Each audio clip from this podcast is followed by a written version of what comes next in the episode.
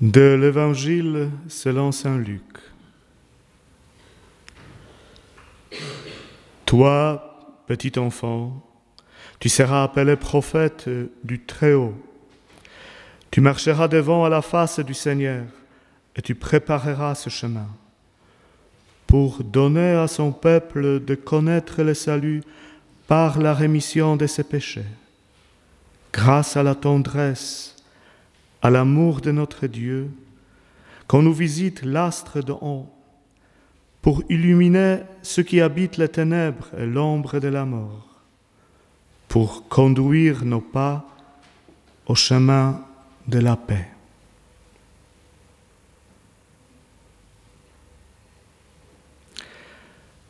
Ces ténèbres, l'ombre de la mort, c'est chez nous ou ailleurs? Quand même, on, voit pas mal de ténèbres en ces périodes. On lit chaque jour de nouvelles de, de guerre, de crises, de difficultés. Alors c'est naturel que, que j'essaye un peu d'éclairer, d'illuminer ces ténèbres. Pendant ce, temps, on, on, allume des bougies, euh, des lumières, on fait les décorations de Noël. Et tout ça me réchauffe en quelque sorte. Peut-être je, je souris un peu plus souvent, euh, peut-être je suis un peu plus aimable avec mes voisins. Mais après la fête, les ténèbres reviennent. Je vois clairement que, euh, que cela toutes ces décorations, toutes ces lumières que j'allume ne sont pas suffisantes pour euh, donner une base solide euh, à l'espoir. Je cherche, je me demande où je peux accrocher mon espoir. Et précisément au milieu de ces méditations, de ces recherches, une voix me parvient. C'est cette voix de l'Évangile, une voix qui parle de la lumière qui est radicalement différent de toutes les autres lumières, qui est différent de toutes les lumières que moi je peux allumer. C'est la lumière d'en haut. C'est la seule lumière qui, qui ne déçoit pas. En pensant de, cet évangile, je me suis souvenu un, un passage, une intuition écrite par euh, Albert Legrand, euh, le, maître, le professeur de, Thomas d'Aquin, qui, en, utilisant une image assez, assez courante euh, au Moyen Âge, image comme de l'homme comme un arbre.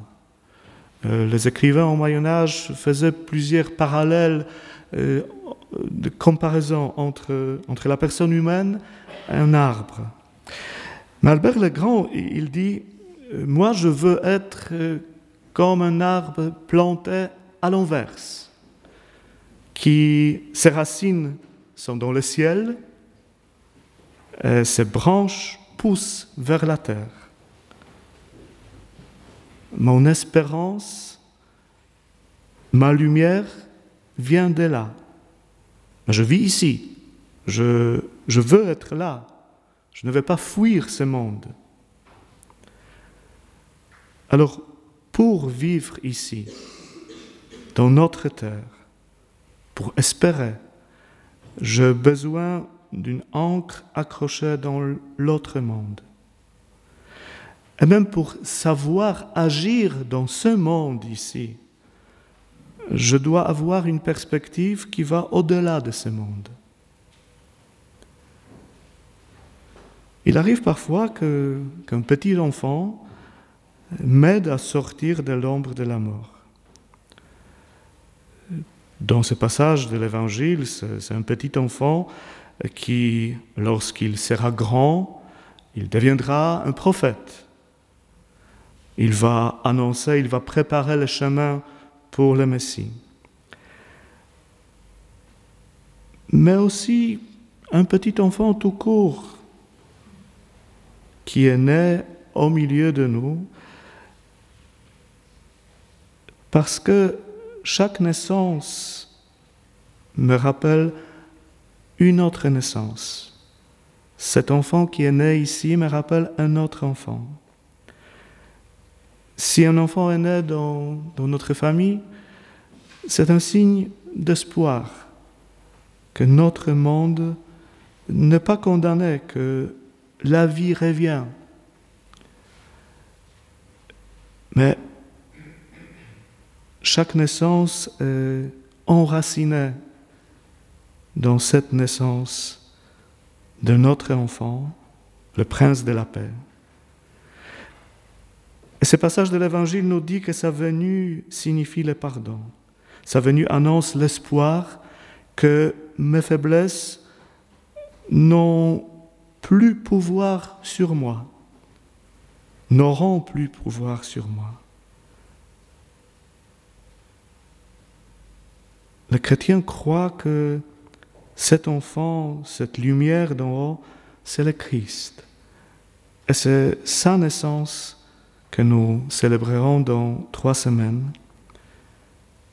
Et c'est là que nous pouvons trouver l'espérance.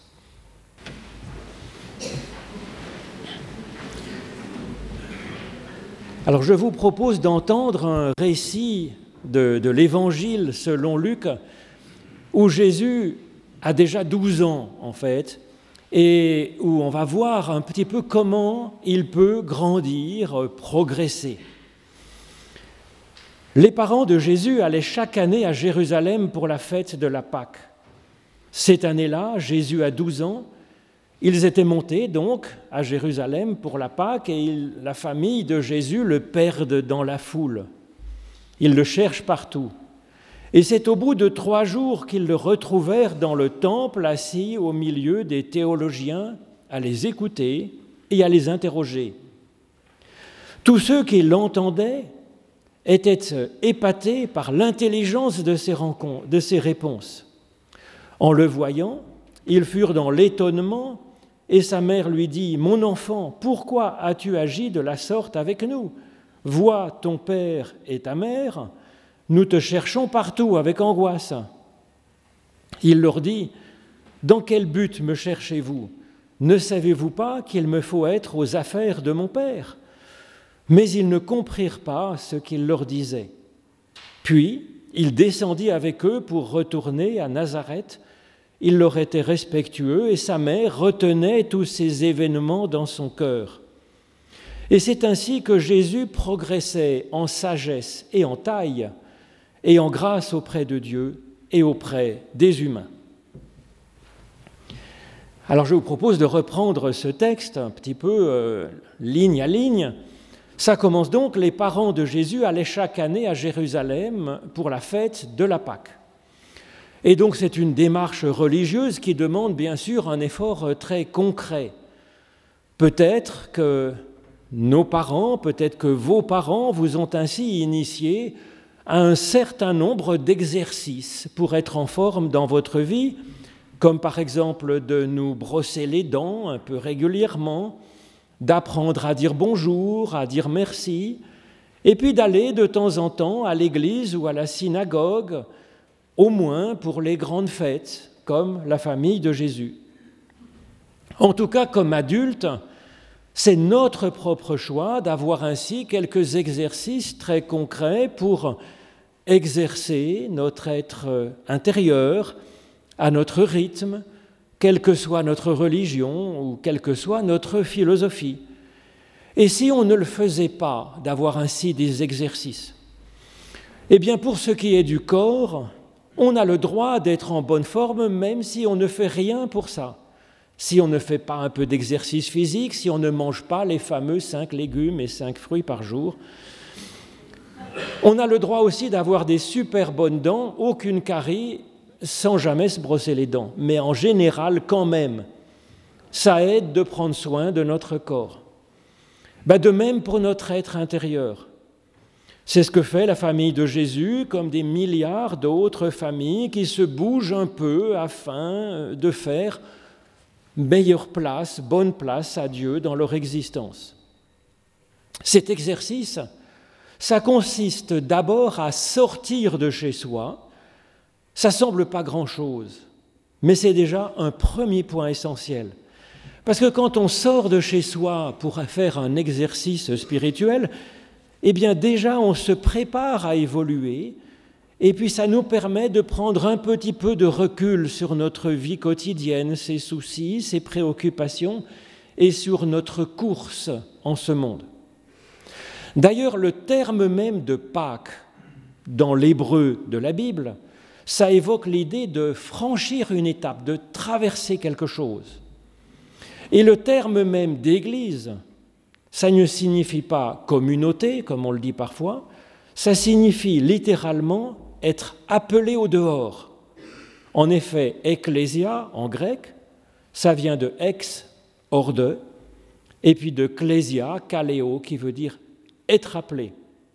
Et donc c'est Dieu qui nous appelle à sortir de notre quotidien quelques moments, à sortir de notre bulle, et puis de faire un détour à son appel pour un moment, avant de revenir ensuite dans notre vie quotidienne, auprès de notre famille, auprès de nos amis, auprès de notre travail peut-être, mais en ayant franchi une étape.